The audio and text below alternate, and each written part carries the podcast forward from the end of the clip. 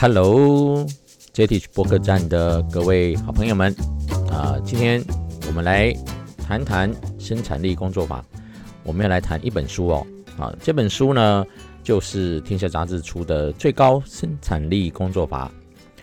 那以后呢，我们都会花五分钟的时间啊来做一个简单介绍，然后呢，我们会带入一些啊自己的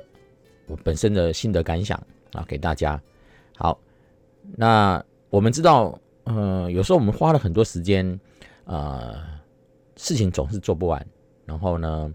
我们的工作却不能减少，而且一直累积。那有时候你要想做一做自己的事情，没办法做啊，所以呃，现在上班族，现代的上班族呢，都需要一个呃高效能完成工作的一个技术，包括了在。组织上面，包括在这个事情的轻重缓急上面，我们需要的是一个加速完成，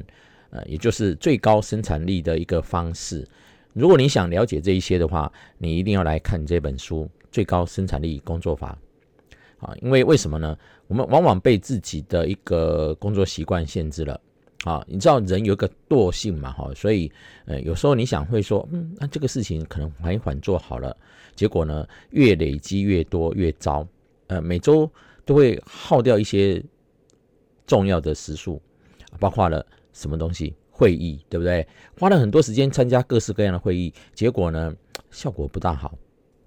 好，那。变成说我没办法按照自己的呃重要性，我觉得我想去安排我自己的 schedule 自己的行程，那没办法，或者是浪费时间呢，做一些不重要的事情耽搁了。好，所以呢，这些呢都是我们日常生活当中会遇到的事情，所以呢，我们必须要重新检讨自己的工作习惯。我每一天呢从早到晚工作的这个整个习惯惯性是什么？然后呢，定出我们的明确目标，那专注在更重要的项目，而且呢，啊，善用科技去缩短我们的工作流程，这个变成我们现代上班族的啊必备的一个重点。尤其当你是呃企业的中阶主管的时候，你就要少花时间放在这一些枯燥的工作上面，没有效的事情上面，然后用更多的时间去做自己啊重要的事情。啊，所以呢，这些呢都是在这本书上面提到的部分。在阅读这本书的时候，我觉得在作者的呃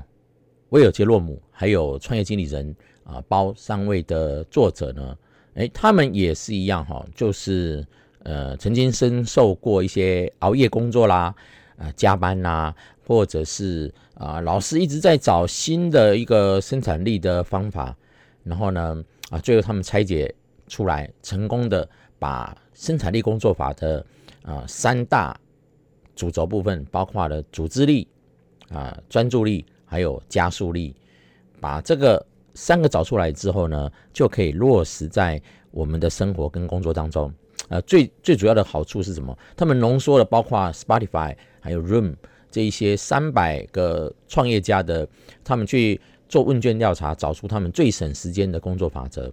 啊，然后找出一些啊缺乏效率的经验，告诉我们，哎，我们怎么样做才是立即可以解决的方式？所以呢，他们这本书上面都提到了一些法则，跟大家分享一下。第一个三法则就是一天只要完成三件最重要的事情就好了，这个比完成一二十件的琐事更有成就感。还有带来动力。第二个呢是消灭拖延啊，就是说我们老是拖拖拉拉的，那与其惩罚自己没有达到目的生气，对不对？不如把任务切成一个一个容易达成的小任务。那么呢，一完成就利用一些工具把它划掉，那么小小的荣誉感就会带领我们走到终点。第三个是专注不分心，我们必须要培养我们自己的啊。呃不要那种拖拖拉拉的效率，而且利用一个清单写下每一项的工作任务，让消除这个分心的干扰的思绪通通离开。好，那第四点呢是好好管理我们的电子邮件。我们的电子邮件呢虽然是历史悠久，对不对？好，从以前到现在就有了，但是呢，呃，我们有时候浪费太多时间在阅读电子邮件上面也是不好的。在作者上面，我们看到他就是告诉我们说，哎，一天只要三次检查 email 的时间就够了，然后去追踪一些 email 的工具。这个部分呢，我们后面会再提到啊，怎么样这个啊让 email 更有效率，然后更专注的帮忙我们在工作上面。好，那最后一个呢，提到的重点就是建立自动化，啊，就是把手动的一些苦工交给科技工具，让电脑自动填入表单，善用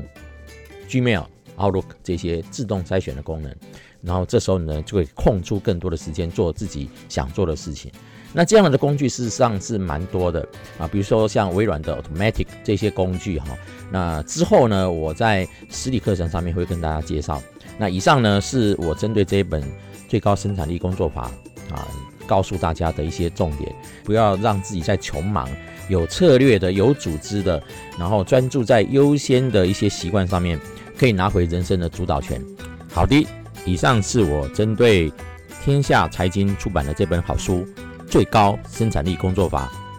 如果你有兴趣，赶快购买它，好好的阅读一下，